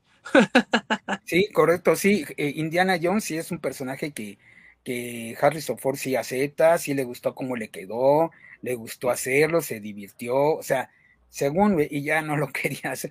Bueno, aunque también lo entiendo un poco porque, eh, pues Harrison Ford ya, no sé cuál es el primer hervor, ya tiene sus añitos, y e Indiana Jones es un personaje muy físico, o sea, sí requería de muchas cosas, o sea, Harrison Ford casi no usó este, dobles de, cine cuando, cuando hizo este, las, las originales de, Indiana Jones, o sea, sí usó, sí usó, pero en muchas no. cuando hizo la mayoría de sus Ajá. A los demás fue, tuvo doble. Sí, sí, sí, sí, pero no. En la última fue en la que prácticamente. Bueno, en la última, pero porque en la última ya fue donde le dieron permiso, güey. O sea, donde él ya se puso sus manos y dijo, no, yo las voy a hacer. Pero en las otras, él las quería hacer, güey. No, no lo dejaron por el riesgo, ¿no? Pero, pero él quería hacerlas. Entonces, e, es, a lo que me refiero. Yo, viendo cómo es este Harrison Ford, cómo es de congruente con sus cosas, pues él ha de estar consciente de que ya no puede hacer escenas de acción de Indiana Jones como las hacía antes. Ya tiene ochenta y tantos años, güey, o sea. Sí, o sea, sí, ya no es el jovenzuelo, ¿no? De, de sus primeras películas. Pero entonces también aquí eh, cabría hablar de la prudencia de a lo mejor dejar descansar la franquicia porque pues realmente sí, o sea, hablamos de esta cuarta película porque existe, pero ¿cuántos otros fans no están como nosotros, como Ork y yo? Y hasta cierta extensión tú también. pues sí, güey, pero la verdad es que si me la puedo, eh, ahora sí que olvidar o dejar de lado, mejor lo hago, ¿no? Y nada más me enfoco en las tres primeras, ¿no?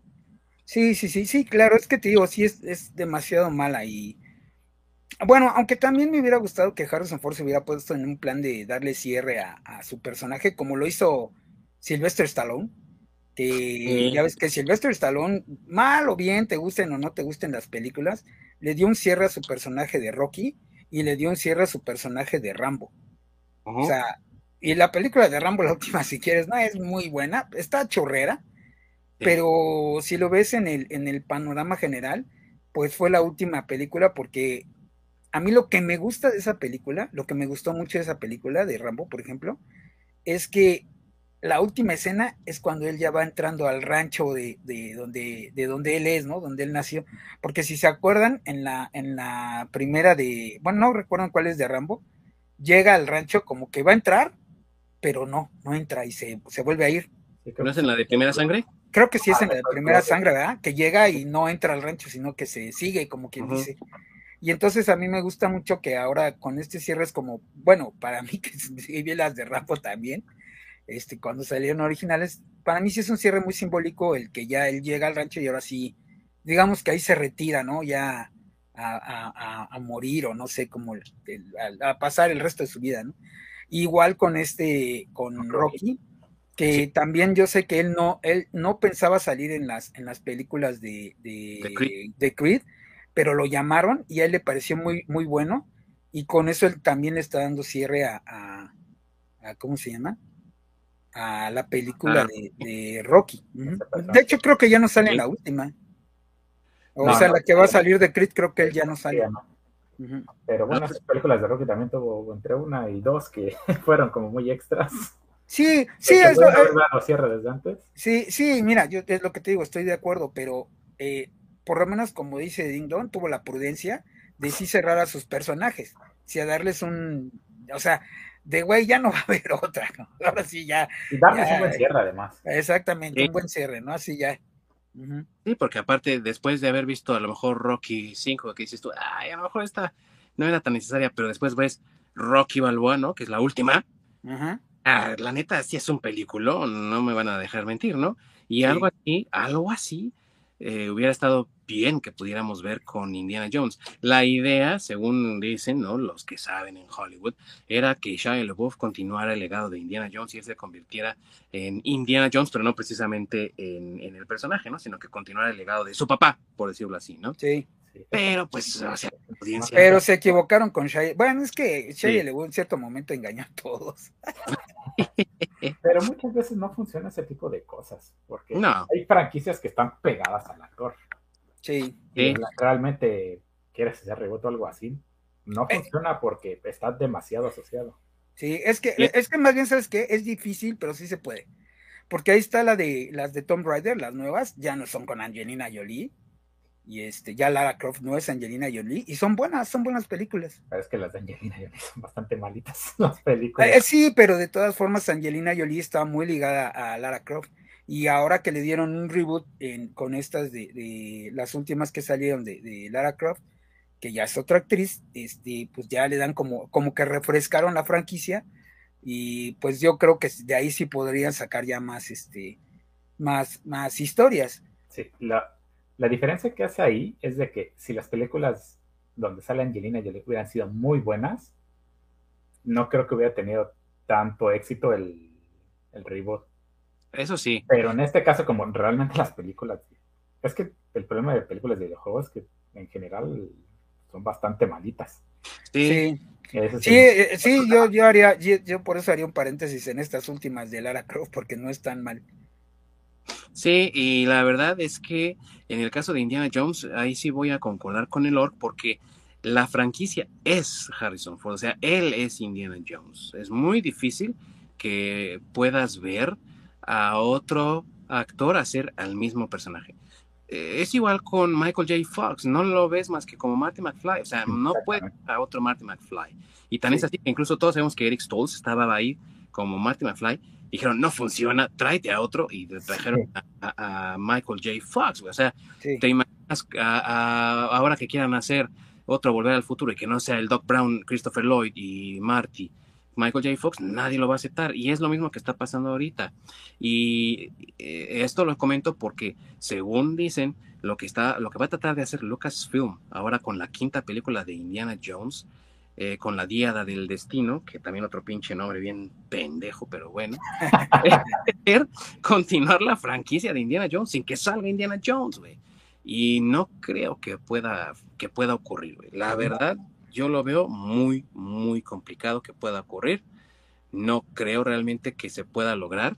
Digo, es Indiana Jones y por supuesto queremos que tenga éxito, pero también dadas las circunstancias en las que está ahorita Lucasfilm eh, siendo manejado por Kathleen Kennedy y que según los rumores Kathleen Kennedy tuvo mucho que ver con esta película, estuvo muy involucrada, así casi casi hands on no creo que vaya a ser una buena película. Desde, ahí empieza mal y eso suma. Sí, ya desde ahí está Ni Lucas ni Spielberg que estén relacionados con la película, hay otro touch, entonces. Eh. Sí, tienes razón. Y James Mangold es un, buena, es un buen director, pero también empezamos con el pie izquierdo ahí cuando Mangold salió a Twitter a tirarle de tirarle shit a los fans, güey, por hacer lo que siempre hacen, güey, que es crear sus teorías y las comparten, güey. Ahora, las redes sociales para los fans, eso es una maravilla porque antes, ¿dónde escuchabas las teorías, güey? Entre los cuates, cuando ibas a la tienda de cómics. Ahora las escuchas en todos lados de todo el mundo, güey. Y, y, es lo que hacen los fans, güey. Y les tira mierda por eso, o sea, que no manchen también, ¿no? sí. Pues es que ya, es que creo que, bueno, es que creo que aquí es porque se repite la historia, ¿no? O sea, muchos fans le tiran mierda porque ya se están esperando lo que viene por experiencias previas, ¿no? Porque ya con esas fórmulas se, han echado a perder muchas cosas. Sí. ¿Qué pasó? El cazafantasmas. y que les digo, Kathleen Kennedy está muy al pendiente de este proyecto y todos sabemos que Kathleen Kennedy no es garantía del éxito, ¿no? Y todo el mundo, güey, Kathleen Kennedy fue productora ejecutiva desde E.T. hasta Jurassic Park, la chingada. Sí, yo lo sé. Eh, pero eso no era, o sea, ella era productora ejecutiva porque ella es excelente para todo lo que tenga que ver con la logística. Ella es la que le permitía a Spielberg y a Lucas mantenerse en, fíjate, en presupuesto y en tiempo, dado que los dos son muy conocidos o eran muy conocidos por siempre salirse de presupuesto y tardarse un chingo en hacer las cosas. Y Kathleen Kennedy es la única que los puede mantener eh, en esas restricciones. Pero no tiene un hueso, uno solo, de creatividad, güey. Entonces ya te puedes imaginar, ¿no? Hacia dónde va esto. ¿Acaso me estás diciendo que episodios 7, 8 y 9 son malas? sí, yo te lo estoy diciendo a tu cara. Y, yo no estoy diciendo que sean malas, ¿eh? yo digo que son malísimas. Oye, sí. Y nada de esto está escrito por Lucas, nada de esto está escrito por, por está escrito por gente nueva, salvo por James Mangold, que ahí tuvo como un, un poco que ver y le dieron crédito de escritor. Pero sí es una fórmula que a todo el mundo no le está agradando mucho. Y desde el principio, ¿eh? porque se había anunciado que Steven Spielberg iba a hacer esta película y después se dijo James Mangold, que es otra vez otra cosa que hace Kathleen Kennedy, que ha demostrado que no tiene éxito salvo con Rogue One, que es cambio al director, güey. O sea, siempre ha tenido un cambio de director.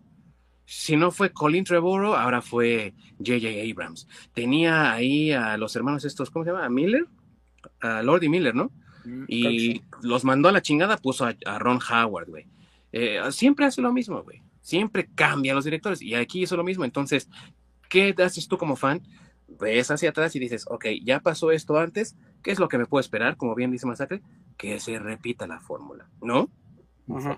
Sí, porque no está haciendo nada diferente, o sea, está repitiendo los mismos errores que repite una y otra vez y otra vez. Ah, porque ahorita seguro la cuota de inclusión va a estar ahí. Otra vez queriendo Ah, sí. reeducar, güey. Película hecha para audiencias actuales, ¿no? Qué mamada dicen. Sí, sí, sí. Claro, lo de siempre. Y sí, porque eh, Phoebe Waller Bridge, que es la otra, eh, digamos, coprotagonista de la serie, eh, va a ser eh, la ahijada de Indiana Jones. O sea, están también haciendo un refrito de lo que no le gustó a los fans en primer lugar, que es que Indiana Jones tenga un hijo, güey. O sea, a lo mejor sí, Shia LaBeouf no tiene carisma y todo el mundo lo odia, güey. Pero el hecho de que pusieran al hijo de Indiana Jones, a nadie le gusta, güey. ¿Qué están haciendo ahorita? Bueno, no es su hija, es su ahijada. Pero, güey, es la misma madre, es pariente. O Ey, sea, no hagan eso, güey, ¿no? A la gente no le gustó y ahí van y lo hacen, güey, ¿no? Sí, sí, sí, sí, de alguna forma quieren relacionar a Indiana Jones sanguíneamente con alguien para Sí. que ese alguien se quede como la el, el futuro de la franquicia. Pero pues aquí, mira, ya le quieren cambiar el, el género a Indiana Jones, güey. O sea, güey, ¿qué se puede esperar de esa película? Que sea un bodrio, güey, otra vez. Sí, así es. Sobre todo porque tenemos a Lara Croft, entonces. Eh, sí. Sí. Y, y mira, yo otra vez no estoy en contra de que haya heroínas, güey, en negros, blancos, este, morados, y quien del color que quieran, de, el género que quieran, pero ¿por qué? Eh, O, o donde yo tengo problemas, ¿por qué con un personaje que ya existe, güey, y que es entrañable? O sea, ¿por qué con James Bond? ¿Por qué con Indiana Jones? Indiana ¿Por Jones. qué con este, con Luke, con este, eh, mm, bueno, cualquiera de John los Skywalkers, con los Sol, con John Connor, o sea, güey, ¿por qué, güey? O sea, ¿por qué no tienen esa capacidad de crear un personaje nuevo? güey?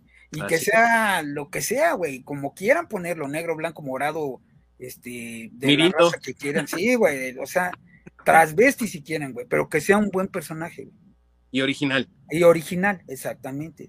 Porque también lo que hicieron con, con eh, Shia LaBeouf y ahora con esta nueva eh, personaje es quererlo relacionar consanguíneamente al personaje original para darle, entre, entre comillas, amigos, legitimidad, ¿no? Es un heredero legítimo porque está en la familia. Güey, no, eso no lo quiere la gente. Lo que quiere la gente es algo como lo que pasó con Ghostbusters Afterlife, ¿no? Es, una, es un nuevo grupo de cazafantasmas que tienen la legitimidad gracias a los cazafantasmas anteriores porque aparecen ahí dándoles la batuta. Y eh, es- ese, para que vean, sí fue un buen pase de la antorcha, desde mi opinión, eh, para una nueva generación. A lo mejor no es la mejor película del mundo, a lo mejor no es la mejor película de cazafantasmas, estoy de acuerdo. Pero hace las cosas con respeto hacia los personajes originales y hacia los personajes nuevos. Y estas cosas que hacen aquí luego, mm, la neta, no se notan nada el Sí, respeto. no, ni el cariño, ni nada. Porque Nada. acá, como dices en la de Cazafantasmas, este, sí se ve el cariño que tienen, porque aparte le hacen un homenaje a, bueno, ya lo discutimos, pero al mismo tiempo dentro de la película le hacen un homenaje a este Egon, incluso este Peter, hacen una relación ahí de que Peter Beckman y Egon estaban peleados, como es en la, como era en la vida real, y, y hacen que en- dentro de la misma escritura, este, con las puras miradas, le pida una disculpa, si quieres verlo así, Peter Beckman a, a Egon, ¿no? Sí, así es. Pero ahí también funciona porque personas relacionadas a la primera película, bueno, a las primeras películas, están involucradas, porque a fin de cuentas, Sí, el hijo de Evan Reitman fue quien dirigió esa película. Entonces, sí. Tienes esa relación y a fin de cuentas él también trabajó en las primeras películas. Sí, sí, es cierto. Diferencia de aquí es gente completamente ajena al proyecto, que fue como lo mismo que pasa con Star Wars y demás franquicias, Sí, que son personas completamente ajenas y pues, simplemente nos van a meter su cuchara porque Sí. quieren cambiar las cosas. Sí, es cierto. Y aquí se sienten con toda esa, esa, ese poder, pues porque a fin de cuentas a Kathleen Kennedy la puso George Lucas, güey. Le dijo, tú vas a cuidar mi imperio. Lo está tirando a la basura, ¿no? Pero, o sea, ella siente que sí, Sí. güey. Que sí, lo está tirando en serio. no, pues es que ella es una administrativa y la está metiendo al operativo y eso nunca funciona. No, nunca funciona. Entonces, pues ahí lo tienen, amigos. Creo que todos tenemos la misma opinión, que la película va a chafear.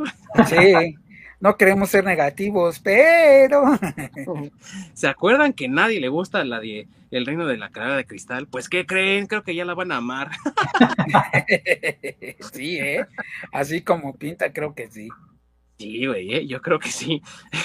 Vamos a salir todos y bueno, después de haber visto esta quinta película, creo que me gustan más las cuatro de Indiana Jones. No, sí, no güey, son cuatro. Sí, no, sí, exacto, no son cinco, no, cuatro. No, no está por cierto. Bueno, tres y media, tres y media. le, lo, voy a felicitar. Sí, sí no, no, no, nadie le augura que un buen futuro a Indiana Jones 5.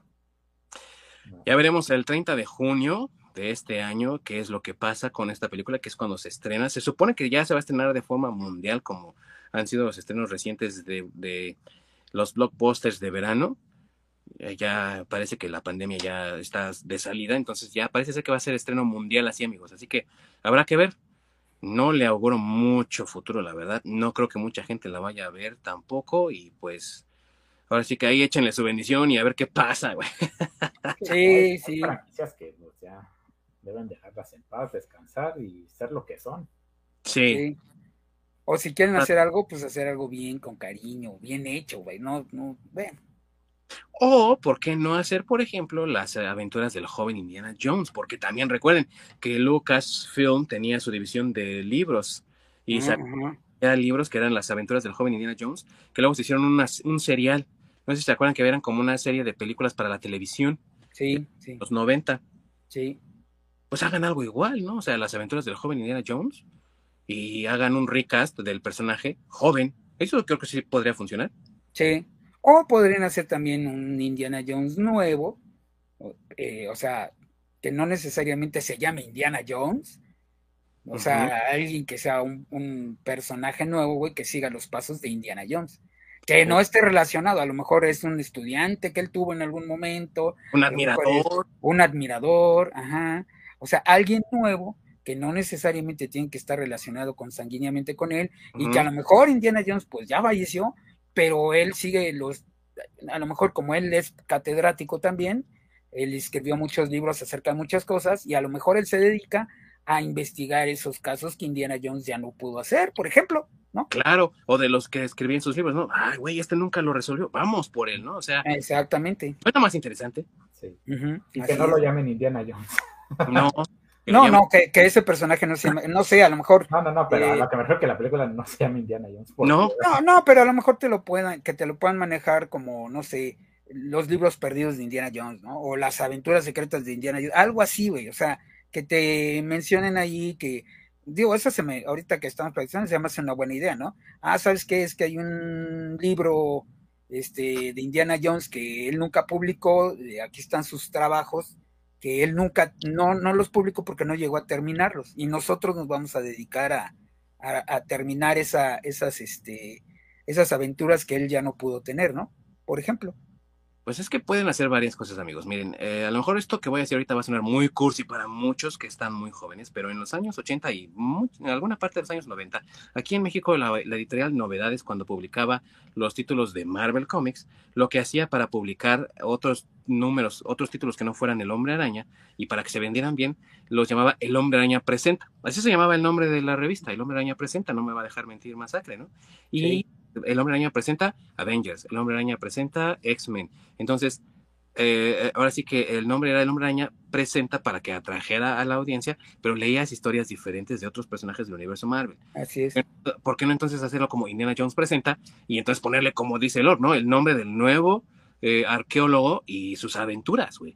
O como lo hacen con las historias de J.K. Rowling, güey, que le llaman el mundo mágico, ¿no? Es como el el género o, el nombre de la franquicia. Ya la franquicia no se llama eh, Harry Potter, se llama El Mundo Mágico, ¿no? Sí, algo así podrían hacer, ¿no? Tienen que emparentar a, Es más, ni siquiera tienen que aparecer ya Harrison Ford. Sí, güey, claro. Y por piedad que ya no aparezca, pobre. Mira, eh, yo, yo, creo que ya Harrison Ford ya no va a aparecer. O sea, yo creo que esta está haciéndola por el mismo motivo que hizo eh, Star Wars. Para ya deshacerse del personaje. Porque si te acuerdas, con Han Solo, él desde, desde la 13, desde el regreso del Jedi lo quería matar. Sí, Desde, desde el Imperio contraataca, güey. Por eso lo cambiaron en carbonita, porque le dijo George Lucas, vamos a ver, güey. Vamos a ver, mira, no te preocupes, te voy a poner en carbonita, güey. Y ya después vemos si, si sobrevives o no, ¿no? Exacto, pues sí. Entonces, a lo mejor yo creo que Harrison Ford, la intención de él de hacer esta película es ya darle un cierre. y que ya no lo vuelvan a llamar para hacer lo que él ya no quiere hacer. Sí, así es. Pues habrá que ver, amigos, por lo pronto, para los que quieran disfrutar las aventuras del arqueólogo favorito de todos, como ya lo dice muy, muy, bien, muy bien mi querido Masacre, están a la renta en Amazon y en venta también, y en venta en Apple TV para que ustedes puedan disfrutar de las historias de Indiana Jones. Y si quieren tenerlo en físico, también se lo pueden pedir a papá Amazon, ¿no? Al tío Amazon. Eh, tiene ahí sistema de entrega del DVD y creo que también hay por ahí un Blu-ray. No sé si aquí en México esté disponible y que lo puedan pedir por Amazon, pero también pues échense ahí una visita a su tienda de confianza. Y recuerden que hay varias, ¿no? Como Mixup, que ya nos va a querer patrocinar pronto, ya nos dijeron. Sí, claro. a lo mejor también cuentan ahí alguna copia que se haya quedado en inventario y vale la pena que le echen un vistazo a las historias de este arqueólogo que se ha convertido en uno de los favoritos de la audiencia y que pues le ha dejado eh, ahora sí que un legado de cultura pop a los muchos fans que tiene. Y como ya lo decía mi buen Org, ¿no? Les permitió a muchos irse a enrolar allá a las universidades de arqueología, para acabar esa biblioteca. sí, sí.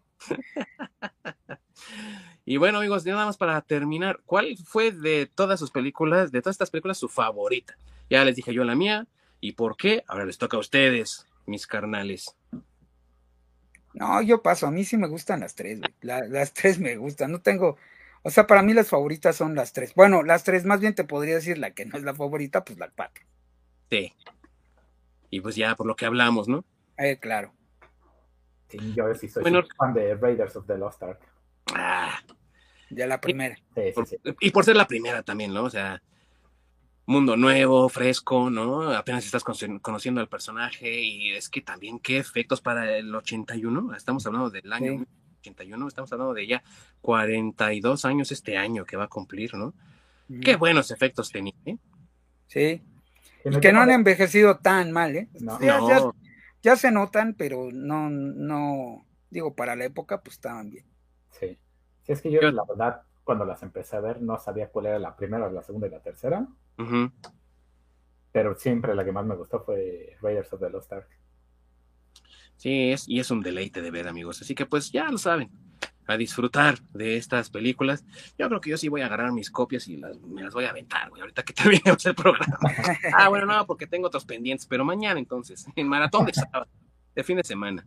Ah, está bien, sí, me parece bien. Eh, está bien. que la ver, igual la ponen la trilogía del 5. Ay, mira, sí me la viento. sí, yo también me la aventaría.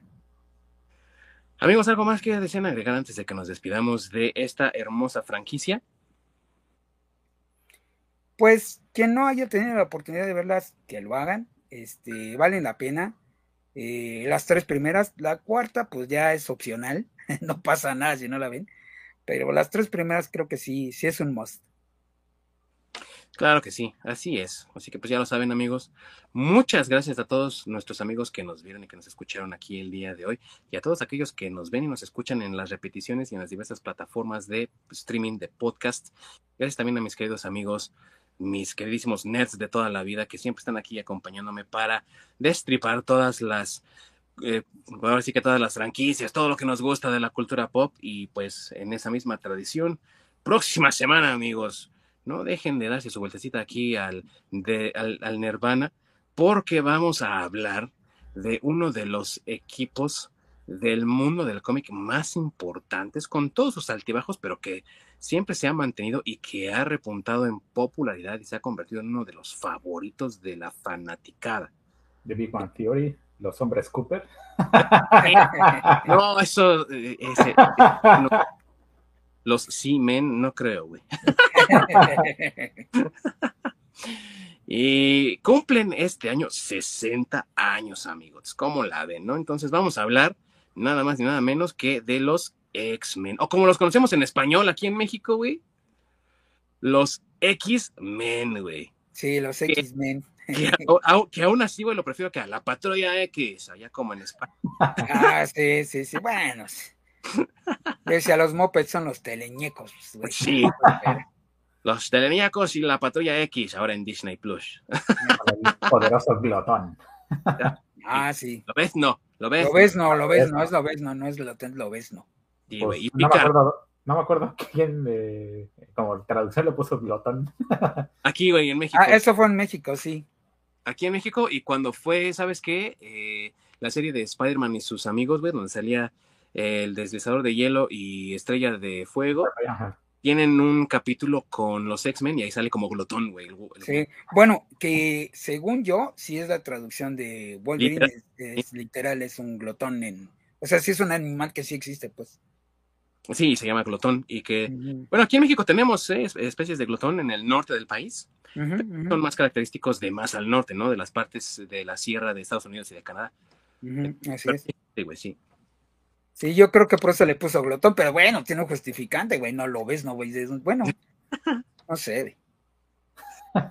Eh, vamos a hablar de eso también, güey, porque tiene mucha historia esta franquicia este cómic y también pues tiene sus derivados, ¿no? Tiene cómics, tiene eh, películas, tiene series de televisión y pues ahí vamos a ver de todo eso, amigos. Se va a poner muy interesante, así que pues acompáñenos en este repasillo que vamos a tener por la trayectoria, las andanzas, venturas y desventuras de los X-Men, de los X-Men. Así que se va a poner bueno que no. Sí, correcto.